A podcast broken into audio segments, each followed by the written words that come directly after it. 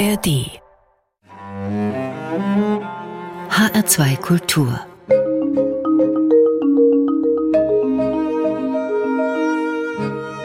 Doppelkopf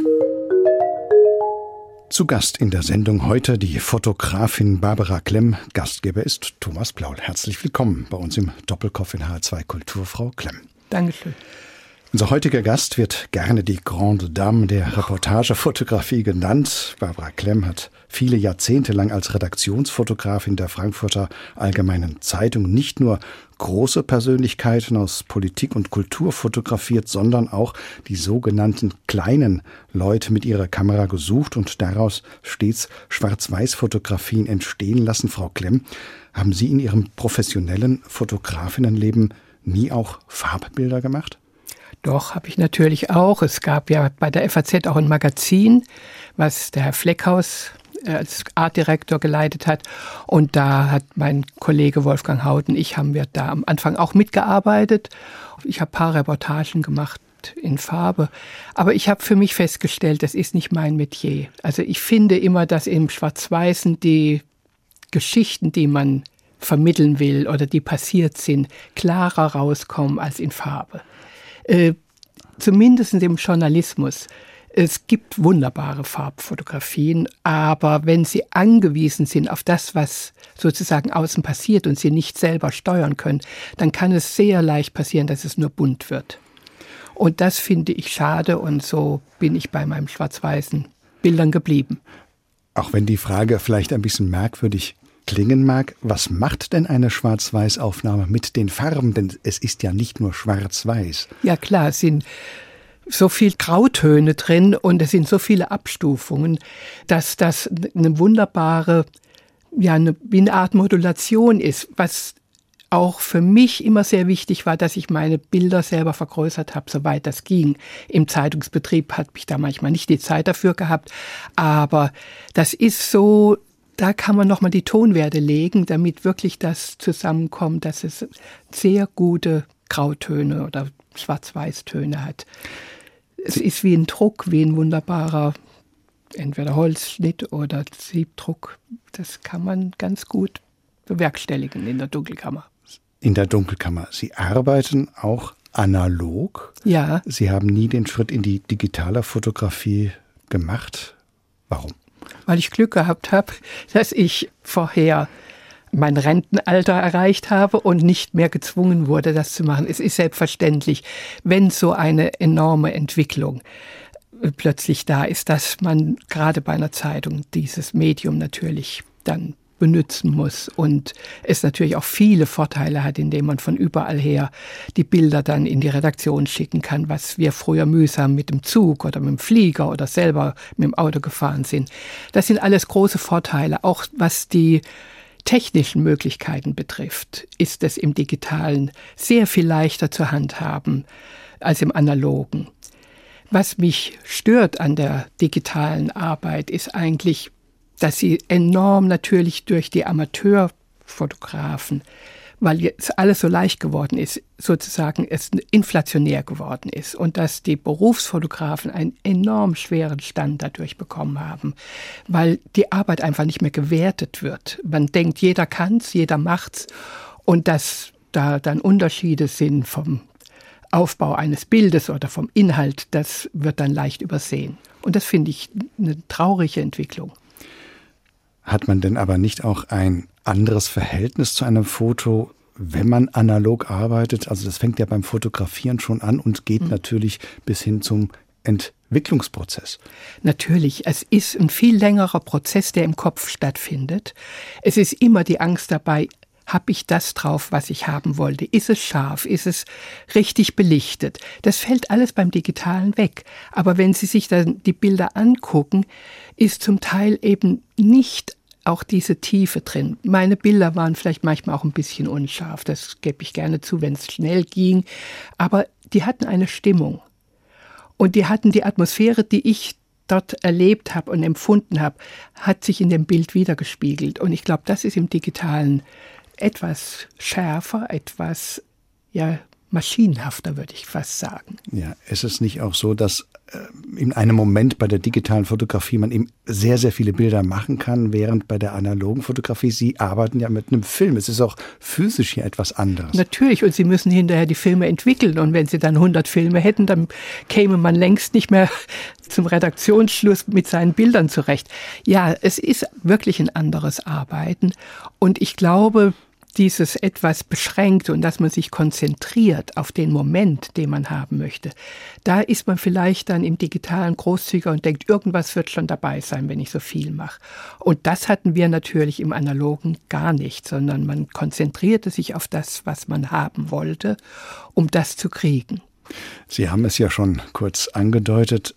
Sie haben sicherlich beim Entwickeln aber auch mal gedacht, ah, da hätte ich doch gerne eine andere Personenkonstellation oder einen anderen Bildausschnitt gehabt. Tja, also im, ich muss Ihnen sagen, im Journalismus ist natürlich die Verführung, dass beim Digitalen etwas verändert werden kann und die Leute sich sozusagen mal einen wegnimmt, ohne dass man das sehen kann, was ja früher auf einer etwas primitiveren Art auch schon immer gemacht wurde, wenn man an die Bilder in Russland und so denkt, wo unbeliebte Leute dann wegretuschiert wurden. Aber diese Gefahr, also da muss man sagen, da gehört eine wirklich sehr genaue Bildredaktion beziehungsweise ne, die Redaktion muss darauf achten, dass das nicht passiert. Wir konnten natürlich nichts mehr ändern. Das ist ja auch der Druck, dem man ausgesetzt ist, wenn man in unserem Beruf gearbeitet hat, dass sie nichts hinterher mehr retten können. Sie können ein bisschen mit dem Papier die Sache, entweder wenn es zu dünn war, dann der Film etwas kräftiger kriegen oder Sie können was abhalten oder nachbelichten, aber Sie können im, am Bild selbst nichts mehr ändern. Und das ist der Druck, den man von außen nicht sieht, aber man hat ihn sehr. Das passt ja zu diesem oft zitierten richtigen oder guten Augenblick. Der spielt ja dann in mhm. der analogen Fotografie eigentlich noch eine größere Rolle als bei der digitalen? Ich glaube, es kommt darauf an, wer mit der Kamera arbeitet. Also es gibt sicher Fotografen, die die neue Technik genauso benutzen, wie ich die analoge Kamera benutzt habe, indem er genauso konzentriert die Dinge beobachtet. Das ist eine Konzentrationssache, das ist eine Sache des Wissens. Sie müssen wissen, was Sie machen. Je mehr man im Kopf hat, je mehr man weiß über den Gegenstand oder über diese Begegnungen oder über die politischen Ereignisse, umso besser kann man arbeiten, weil man sich dann darauf konzentriert, eventuell das zu bekommen, worauf es ankommt. Jetzt haben Sie schon einige Elemente oder Faktoren genannt für diesen richtig guten Augenblick. Sie haben vorhin auch mhm. gesagt, Dinge beobachten. Ja. Also im Grunde, wenn wir über den richtigen oder guten Augenblick sprechen, da folgt ja etwas oder da ist ja schon etwas vorher geschehen, nämlich eine Beobachtung oder eine Kenntnis der Situation. Eine, eine Kenntnis der Situation. Aber das Schwierige bei uns ist dann immer, dass die Situation sich dann manchmal gar nicht so abspielen, wie man es erhofft hat. Und da muss man ungemein beweglich bleiben. Also das gehört auch mit dazu.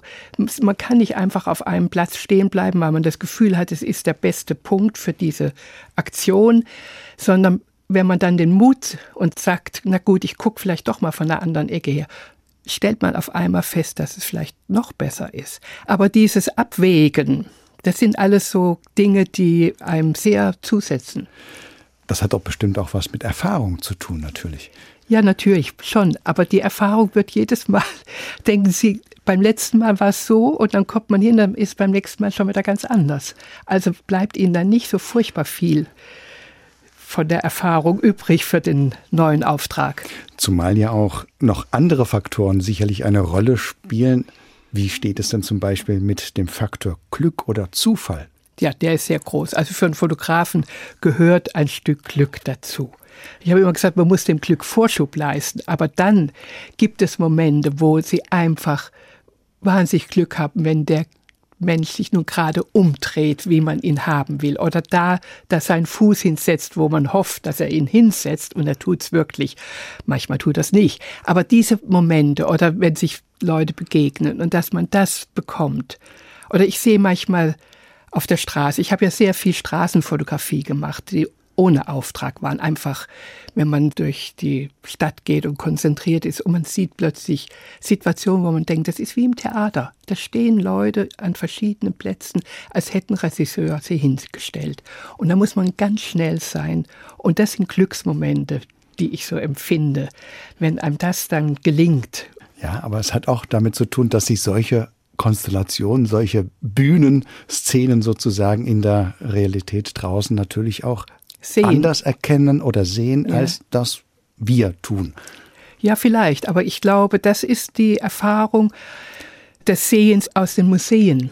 Also die Maler haben ja ihre Bilder, die können ja ihre Komposition legen und können ihre Figuren stellen, ähnlich wie der Regisseur, und sie dann malen.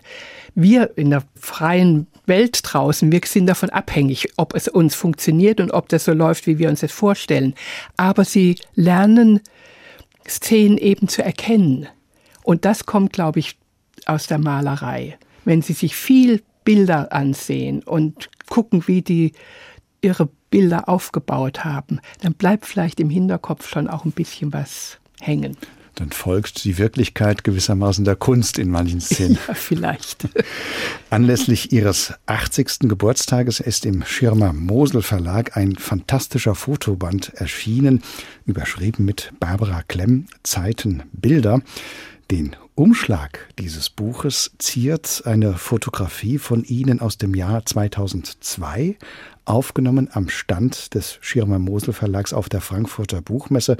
Ich muss es kurz beschreiben. Ja. Da ist im Hintergrund ein Ausschnitt von Leonardo da Vincis Mona Lisa Gemälde neben einem Porträt von Elvis Presley zu sehen und im Vordergrund geht eine Messebesucherin mit gesenktem Blick daran vorüber, weil sie in einer Broschüre liest, dieses Foto hat ja geradezu symbolischen Charakter, will heißen, Sie sehen etwas, was andere zumindest in diesem Moment nicht sehen. Frau Klemm, ist die Fotografie auch das Entdecken und Festhalten von Bildern der Wirklichkeit, die viele eben gar nicht mehr wahrnehmen, besonders auch heute in der Zeit dieser gewaltigen Bildüberflutung.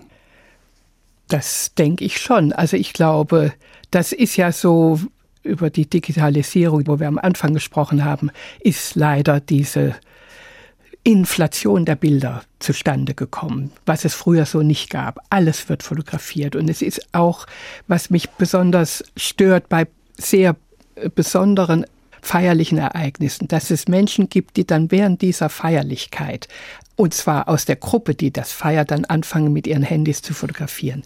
Also es ist überhaupt nicht mehr ein gewisser Abstand oder eine gewisse Zurückhaltung für Szenen zu sehen, die man möglichst nicht fotografiert. Ich sag manchmal, also die Leute heute sind ungemein sehr viel frecher als wir Berufsfotografen, was Bilder machen anbetrifft, wo wir uns zurückhalten, haben die überhaupt gar keine Hemmungen.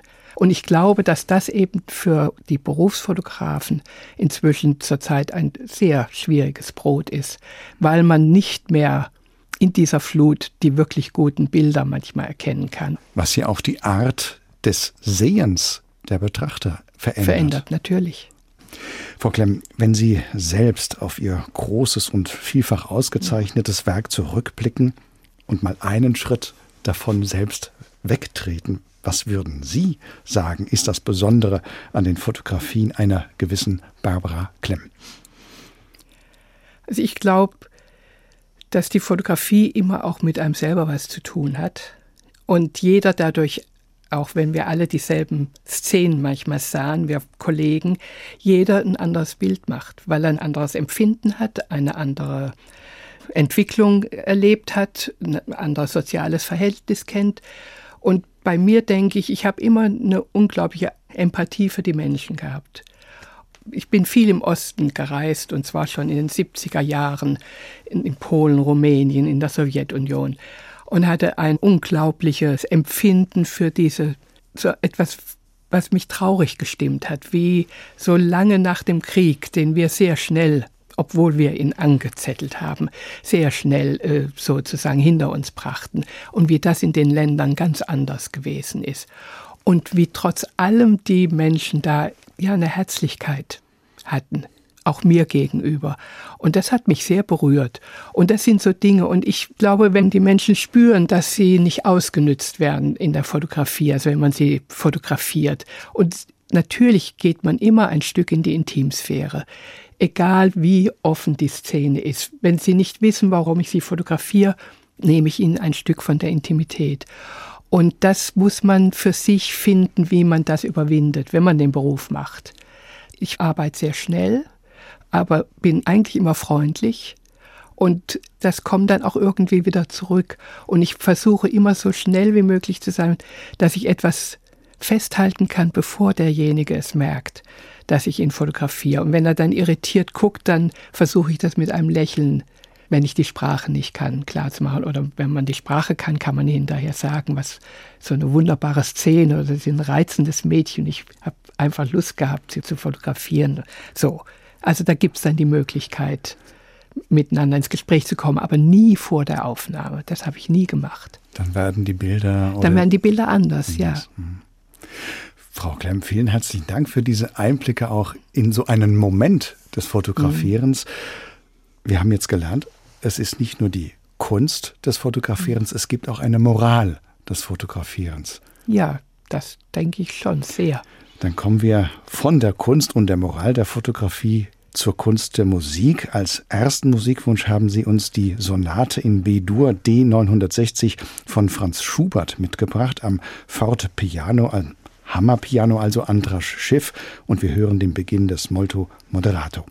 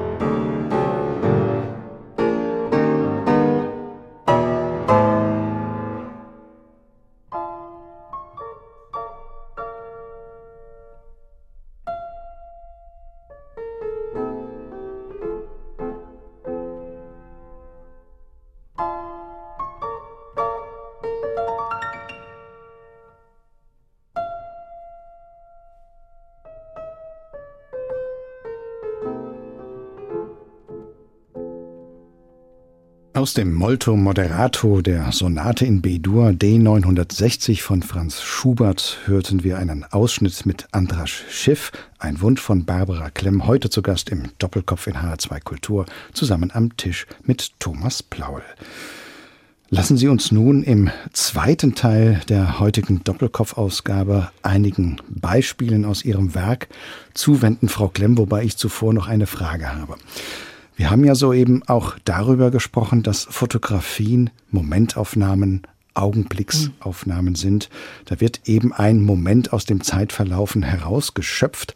Aber Fotografien erzählen ja, Sie hatten das auch schon kurz erwähnt, auch Geschichten über diesen Moment hinaus, wenn Sie ein Motiv entdecken und ablichten oder zwei Personen fotografieren, Sehen Sie dann auch sogleich die Geschichten oder möglichen Geschichten dahinter oder entdecken Sie die zuweilen auch erst selbst beim Entwickeln zum Beispiel? Also es gibt Momente, wo ich sofort sehe, das wird, glaube ich, ein starkes und gutes Bild bei einer Szene. Es gibt aber auch Momente, wo ich das Gefühl hatte, beim Entwickeln hinterher, es war das eine Bild, wo ich dachte, das ist es und merke dann plötzlich, dass es also gar nicht so ist, sondern zwei oder drei Bilder weiter eine andere Szene oder einen kleinen Unterschied. In der Dunkelkammer, denke ich, wird es schon klarer. Also manche Dinge hat man einfach im Kopf, wie man sie erlebt hat. Und das ist das Problem, dass das dann aber zum Teil auf dem Negativ beziehungsweise auf dem Film gar nicht zu sehen ist. Das ist auch etwas, was den jungen Leuten so schwer fällt. Wenn ich unterrichtet habe in Darmstadt, dann haben die mir dann erzählt, aber ich habe doch das und das und das und das. Und da habe ich gesagt, ja, aber ich sehe es nicht. Und so geht's mir dann manchmal mit den eigenen Bildern. Und es war in der Zeitung für mich ganz wunderbar, dass ich eben Wolfgang Haut, einen ganz großen Fotografen, mit ihm zusammenarbeiten durfte und konnte. Und wir haben uns hinterher, wenn wir Zeit dazu hatten, die Bilder uns miteinander angeguckt und er von außen hat mir dann gesagt, hör zu, ich glaube, es ist das. Und weil er nicht dabei war, aber ihm hat in dem ein Bild dann das, was ich ihm vorher sagte oder was er auch wusste, was es für ein Auftrag war, besser gesehen. Also das ist sehr schwer aus den eigenen Arbeiten, das ist eines der schwersten Prozesse, das beste Bild rauszufinden von einem Ereignis. Ich möchte auf ein paar Fotografien von Ihnen etwas näher mhm. eingehen. Bilder, denen geradezu etwas Ikonenhaftes zukommt zum Teil. Und diese Bilder müssen wir natürlich im Hörfunk immer auch ein wenig beschreiben. Da wäre zum Beispiel das berühmte Foto von Willy Brandt und Helmut Schmidt auf dem SPD Parteitag 1973 in Hannover. Die beiden großen SPD Politiker waren ja sowohl Parteigenossen als auch Rivalen und auf ihrem Foto sitzen Brandt und Schmidt zwar nebeneinander, aber ihre Blicke gehen in die jeweils andere Richtung und man meint, die Spannung zwischen den beiden geradezu zu spüren, das äußere Zusammensein, die dunklen Anzüge mhm. verschmelzen ja geradezu, mhm. aber auch das innere Abgewendetsein. Als Sie dieses Bild gemacht haben, Frau Klemm, ist Ihnen diese besondere Komposition des Bildes wie ein Gemälde, wie Sie vorhin sagten, sofort aufgefallen? Also ich würde sagen, es ist in diesem Fall kein Gemälde. Da muss ich sagen, das ist ein Dokument, und zwar von einer politischen Situation, wo man natürlich wissen musste, dass die beiden sehr unterschiedliche Auffassungen haben von ihren politischen Zielen, aber doch gemeinsam die Partei nach vorn bringen mussten und für die Partei standen. Also sind sie wie ein Januskopf zusammengewachsen und jeder aber doch eben in seine andere Richtung. Das ist das, was ich vorhin sagte, je mehr man weiß, umso besser kann man die Bilder machen. Aber es, ein Gemälde ist es in dem Fall nicht.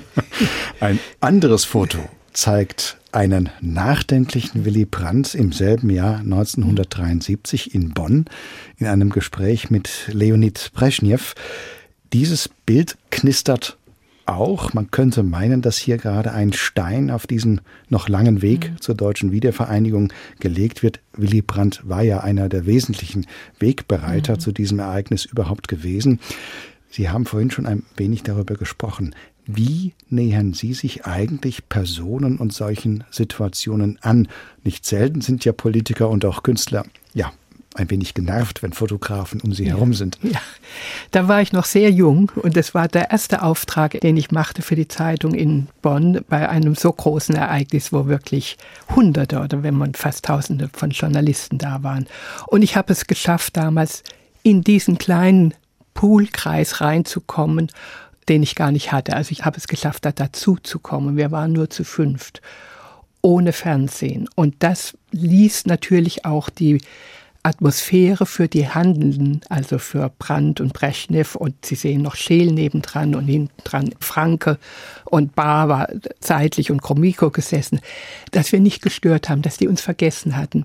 Und so kam diese unglaublich intensive ja, und mit Spannung geladenes Bild zustande, was für mich das wichtigste Bild meiner ganzen Arbeitszeit ist und wo ich auch dachte, nachdem die Mauer gefallen ist, dass das wirklich, wie Sie schon gesagt haben, der Anfang war, das sich öffnen nach Osten, wie der Willy Brandt versucht hat, zu sehen, wie weit man vielleicht doch miteinander etwas verhandeln kann. Viele Steine kamen natürlich dazu. Und dass ich dann aber am 10. November 89, als ich dann am Morgen hingeflogen bin nach Berlin, um die Aufnahmen zu machen, von dem Fall der Mauer und den Leuten auf der Mauer, im Auto sitzen konnte, mit Willy Brandt wieder zurückzufahren in den Westen. Er war nämlich im Osten im christlichen Hospiz und hat mit den SPD-Genossen aus der DDR gesprochen, was man nun tun kann, wie man ihnen helfen könnte. Und ich war am Ende meiner Kräfte, es war so abends um 11 Uhr und fragte seinen Sekretär, ob ich vielleicht mit könnte wieder zurück, weil ich sonst hätte auch mich wieder anstellen müssen. Und das war dann der Fall, als ich durfte neben Willy Brandts Fahrer sitzen und hinten saß Willy Brandt und Herr Stoppe. Und das war dann der Moment, wo man sich austauscht und gesagt hatte, wie toll das ist, dass Brandt das noch erleben konnte und dass er das doch damals schon der Anfang war. Und deswegen ist es für mich ein ganz wichtiges Bild. Das schließt sich ja quasi auch für Sie ein Kreis. Ja, ja, das war wirklich so. War es nicht auch Leonid Brezhnev gewesen, der, ich glaube, es war sogar damals 1973 in Bonn gesagt hat, dass da mal endlich eine Frau ja, als das, Fotografin tätig Ja, na gut, die beiden kamen in diesen Raum rein und da sah er mich stehen und hat dann zu den beiden russischen Kollegen, die noch dabei waren, gesagt, ah, endlich mal eine Frau, euch Männer habe ich immer. Ja, das ist eine ganz schöne, nette Geschichte. 1986 haben sie in Chile den Diktator Augusto Pinochet aufgenommen und da läuft einem beim Betrachten auch eine Art Schauer über den Rücken und das hat wohl mit dem Licht zu tun. Pinochet blickt in die Kamera, also eigentlich, man hat das Gefühl, Sie an, mhm. Frau Klemm. Sein Gesicht ist im Halbdunkel seine weiße Uniform im hellen Licht. Und dieses Spiel von hell, dunkel, ja, hat geradezu etwas Dämonisches. Hat er damals so auf Sie gewirkt? Haben Sie da selbst so was wie so einen Schauer verspürt? Na, ich habe sehr bewusst versucht, Pinochet zu fotografieren. Es wurde uns vom Informationsministerium abgelehnt. Er würde keine ausländischen Fotografen zulassen. Und ich bin damals mit Walter Haubrich gereist, der viel in Lateinamerika gereist ist und sich gut auskannte. Und er hat nachgefragt, ob wir bei einem öffentlichen Ereignis, wo Pinochet eventuell dabei ist, ob ich da dazukommen könnte. Und dann haben sie gesagt, da könnte man drüber reden. Und dann ergab sich das, dass in der Zeitung stand, dass er 100 Offiziere auszeichnet in einer Kadettenschule. Und da haben wir angefragt, da konnte ich dahin. Walter Haubrich war nicht dabei. Ich konnte nur schlechtes Englisch und hatte dann aber einen Offizier neben mir stehen, der mich die ganze Zeit nicht bewacht ist, vielleicht übertrieben, aber neben mir stand und geguckt hat und mir immer sagte, machen Sie aber ordentliche Bilder. Da habe ich gesagt, was glauben Sie, was die FAZ für eine Zeitung ist? Und es wurde dunkel und bis Pinochet überhaupt erschien, waren ungefähr drei Stunden. In glühender Hitze stand ich da, habe auf ihn gewartet, immer im Stehen ohne Wasser, ohne irgendwas. Und dann kam er und hat dann die ausgezeichnet und als das Licht fast weg war und ich ja nie blitze und ein langes Teleobjektiv brauchte, das waren 200er Tele, ihn anvisiert habe und es kaum mehr möglich war, dieses Bild zu machen, weil es so dunkel wurde, da blickte er mir einmal in die Kamera. Und das ist eines der Bilder, wo ich auch sofort wusste, dafür hat sich's gelohnt. Das ist der Blick, der ihn wirklich also als Diktator entlarvt. Und wir hatten am Vormittag Gewerkschaftsfunktionäre aufgesucht im Untergrund, die mit uns gesprochen haben. Und wir waren in einem Haus gewesen, die sich um die Kinder kümmerten, wo die Eltern verschwunden waren, wie man dann später wusste, aus den Hubschraubern ins Meer geschmissen wurden. Und die Leiterin dieses Heims hatte uns erzählt, dass ihr Mann vor acht Tagen auf der Straße mit durchgeschnittener Kehle lag. Und mit diesem Wissen, sich dann diesem Mann gegenüber zu sehen und zu wissen, man kann nichts machen. Meine einzige Waffe war dieses Teleobjektiv und dieser Blick. Und das haben wir dann auch groß in die Tiefdruckbeilage als Aufmacherbild zu einem sehr scharfen Artikel von Walter Haubrich gebracht. Ein anderes Foto muss ich einfach thematisieren mit einer ganz anderen Atmosphäre.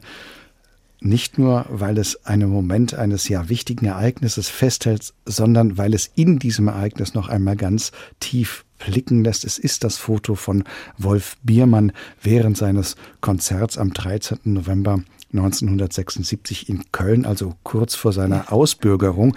Und das sieht man ihn nicht vom Zuschauerraum aus, hm. Gitarre spielend und singend, sondern er geht von der Bühne ab, lachend, die Hand auf sein Herz gelegt. Es ist für mich so ein Moment von ja ergriffen sein, glücklich hm. sein, mhm. den Sie da eingefangen haben. Ein glücklicher Wolf Biermann. Frau Klemm, zunächst einmal, wieso waren Sie damals eigentlich am hinteren Rand der Bühne? Und was ist denn die Geschichte dieses ja so berühmten mhm. Fotos? Na, also wir wussten eigentlich alle, dass wenn, dann muss man zum ersten Konzert von Biermann nach Köln fahren, um zu hören, was zu hören ist. Und das war ein hinreißendes Konzert. Und natürlich war ich während seines Singens und Spielens vor der Bühne, wie alle anderen Kollegen auch. Und es war wirklich eine unglaubliche Stimmung. Und mir war aber wichtig, ihn zu zeigen, wenn es denn glückt, dass die Halle voll war mit Menschen, also dass er vor Hunderten gespielt hat und gesungen hat. Er hat ja in der DDR damals auch Auftritte gehabt oder im kleinen Kreis, eben nur meistens familiären oder in Leipzig habe ich ihn mal erlebt in der Pfeffermühle, wo er abends dann nochmal gespielt hat und gesungen. Aber ich wollte die Masse dazu haben und bin sofort nach dem Ende seines Auftritts hinter die Bühne gerannt, mit der Hoffnung, dass er sich irgendwann mal drehen würde. Und das war der Moment. Also da muss man auch wieder sich ein bisschen vorher überlegen, was man vielleicht machen kann. Ein großartiges Foto. Ja. Nun haben wir von Fotos von ja, bekannten Persönlichkeiten gesprochen. Sie haben sich aber auch immer für die sogenannten kleinen Leute interessiert. Sie sind viel gereist und ein Thema findet sich auf vielen Fotografien, das der Armut. Nämlich in dem bereits erwähnten Buch Barbara Klemm Zeiten Bilder gibt es viele Fotos, die Menschen in Armut zeigen, etwa wenn ein Bettler frierend in einen Umhang gehüllt in New York auf dem Gehweg sitzt, just vor den Schaufenstern einer teuren Modemarke und in Paris haben sie einen obdachlosen Mann mit seinen beiden Kindern fotografiert, der auch vor einem exquisiten Modegeschäft mhm. liegt.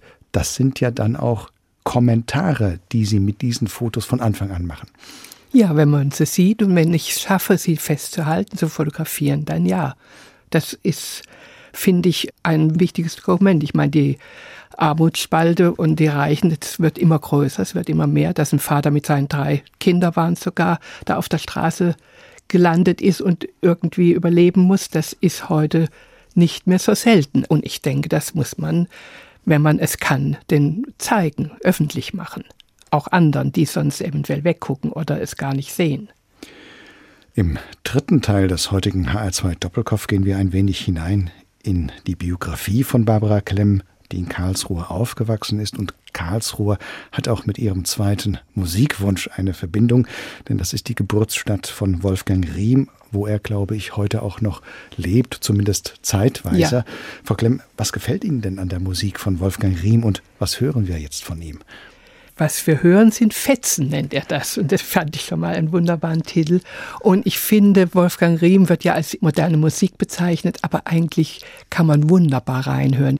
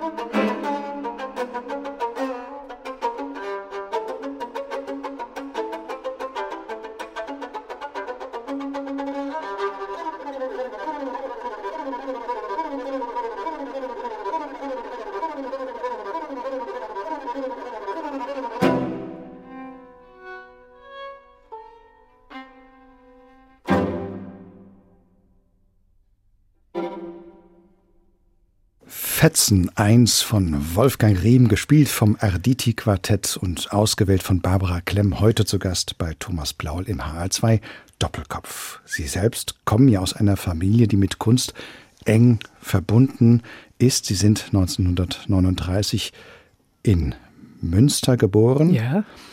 Ihr Vater Fritz Klemm war Professor an der Staatlichen Akademie der Bildenden Künste Karlsruhe und selbst ein Maler gewesen, wie auch ihre Mutter, die aber nicht hervortreten konnte als Malerin. Ja, weil sie uns sechs Kinder gekriegt hat und das in einer schwierigen Zeit, also zwischen 33 und 42. Und ja, das hat sie uns geopfert, sozusagen, ihre Kunst hat denn Ihr Elternhaus sicherlich auch Ihre ja, eigene künstlerische Ader befördert oder vielleicht sogar überhaupt erst entstehen lassen? Also ich denke, ich bin einfach ganz so normal mit der Kunst groß geworden. Also Papa da nie viel. Wir sind nie zusammen in Museen gegangen und so, das gab es gar nicht. Aber er ist mit uns am Sonntag an die Alp, das ist so ein kleiner Fluss, da haben wir drin schwimmen gelernt und er stand mit der Staffelei und hat Aquarelle gemalt. Und das war der Anfang seiner Malerzeit und hat dann uns hinterher gefragt, was seht ihr da drauf? Und so. Also das waren so kleine Geschichten. Aber er ist dann hinterher ein ganz wunderbarer Maler geworden. Also er hat immer gesagt, ich bin ein gegenständlicher Maler, aber er hat alles sehr zurückgenommen. Also auf die wesentlichen Punkte reduziert und mit sehr wenig Farben ganz wunderbar. Und dann im hohen Alter ein wunderbares Papierwerk geschaffen. Also diese Konzentration, mhm. die ist ja aber auch Ihren Bildern eigen. Ja, ich denke, da habe ich schon was davon mitbekommen. Also da haben wir was Ähnliches. Und am Anfang, als er meine Bilder so in der Zeitung sah, hat er manchmal gesagt, wie hast du das denn wieder hingekriegt? Das hast du im Bauch. Wahrscheinlich war das natürlich ein Stück vielleicht dieses Vererben von etwas sehen zu können. Aber mit der Zeit lernt man natürlich auch, wie man die Dinge dann so in den Griff bekommt, dass es eine gute Komposition wird. In Karlsruhe haben Sie dann eine Fotografenlehre gemacht und diese Lehrjahre dann hier in Frankfurt fortgesetzt. 1959 kamen Sie in die Stadt zur Frankfurter Allgemeinen Zeitung waren aber nicht gleich als Fotografin tätig, sondern im Fotolabor. Was mussten Sie denn naja, da? Naja, im Fotolabor, das habe ich alles mitgemacht. Da habe ich sehr viel gelernt bei Wolfgang Haut eben wieder, der mir ohne dass er viel erzählt hat. Ich stand nebendran und habe die Bilder bewegt und so und habe geguckt, wie er das macht. Und habe dann selber natürlich, was ich ja auch im Atelier Bauer in Karlsruhe gelernt habe, in der Dunkelkammerarbeit machen können. Aber der eigentliche Punkt waren, Klischees herzustellen, die Druckvorlagen von den Fotografien, die in die Zeitung gekommen sind.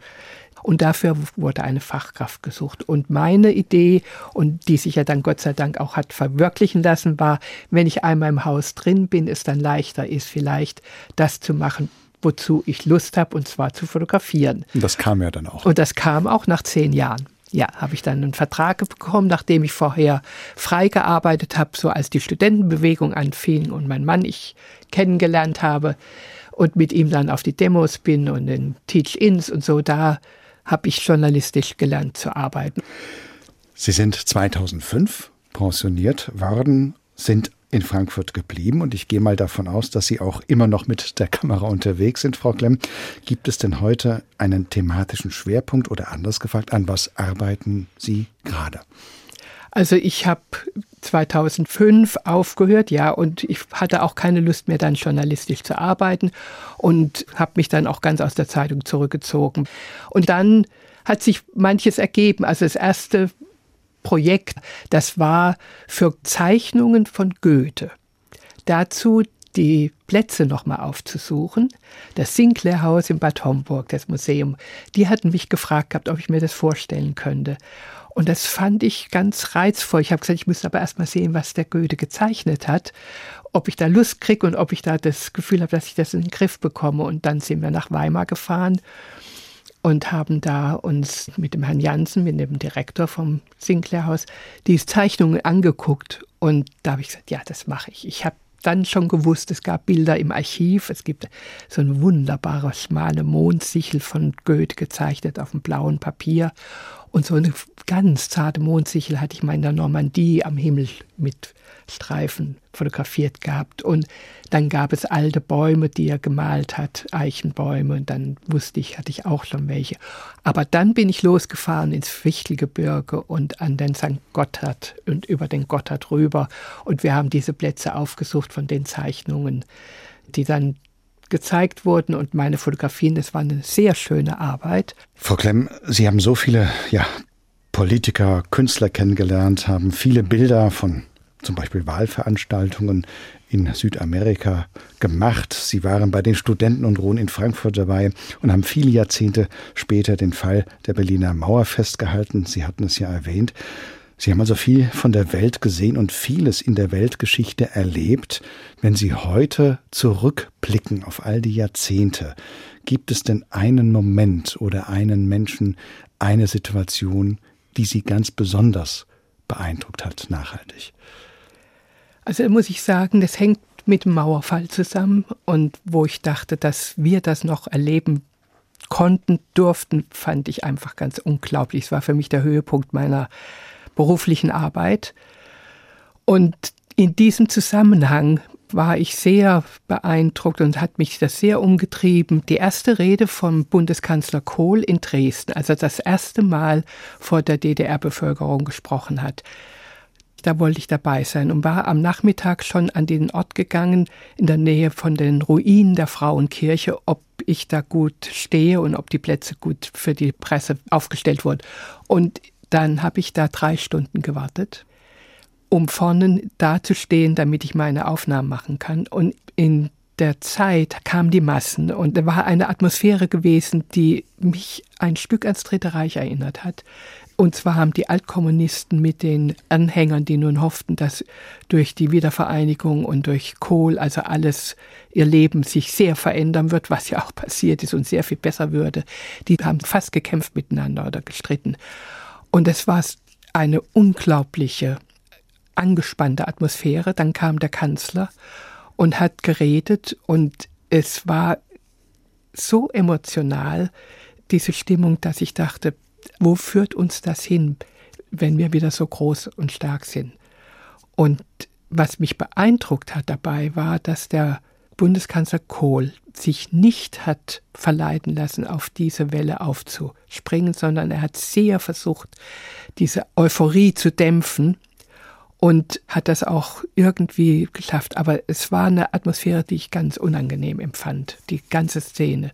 Und wie der Kanzler zum 20. Jahrestag erzählt hat, zum 20. Jahrestag des Mauerfalls, das sagte er, dass das für ihn die schwierigste Rede gewesen wäre in seiner Amtszeit.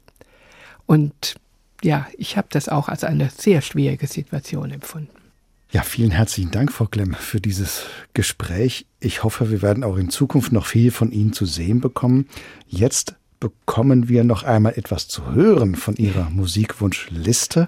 Und zwar ein Stück von einer Komponistin, die zu ihrer Zeit als Musikerin nicht wirken durfte.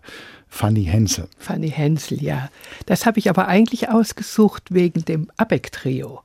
Weil das Abeck-Trio, die das Stück spielt, Freunde von uns sind. Und zwar die Birgit Eriksson und Uli Beetz. Und dann ist der Herr Zitterbart am Klavier noch dabei, aber mit Birgit Eriksson und Ulrich. Uli sind wir befreundet schon über viele, viele Jahre. Und die Birgit hat auch manchmal bei Eröffnungen von einer Ausstellung von mir für mich ein Stück gespielt auf ihrem Cello. Und deswegen habe ich mich dafür entschieden. Mit Fanny Hensels wunderbarem Trio für Klavier, Violine und Violoncello Opus 11, gespielt vom Abeck Trio, klingt der Doppelkopf in HR2 Kultur für heute aus. Gast im Studio war Barbara Klemm. Am Mikrofon verabschiedet sich Thomas Plaul.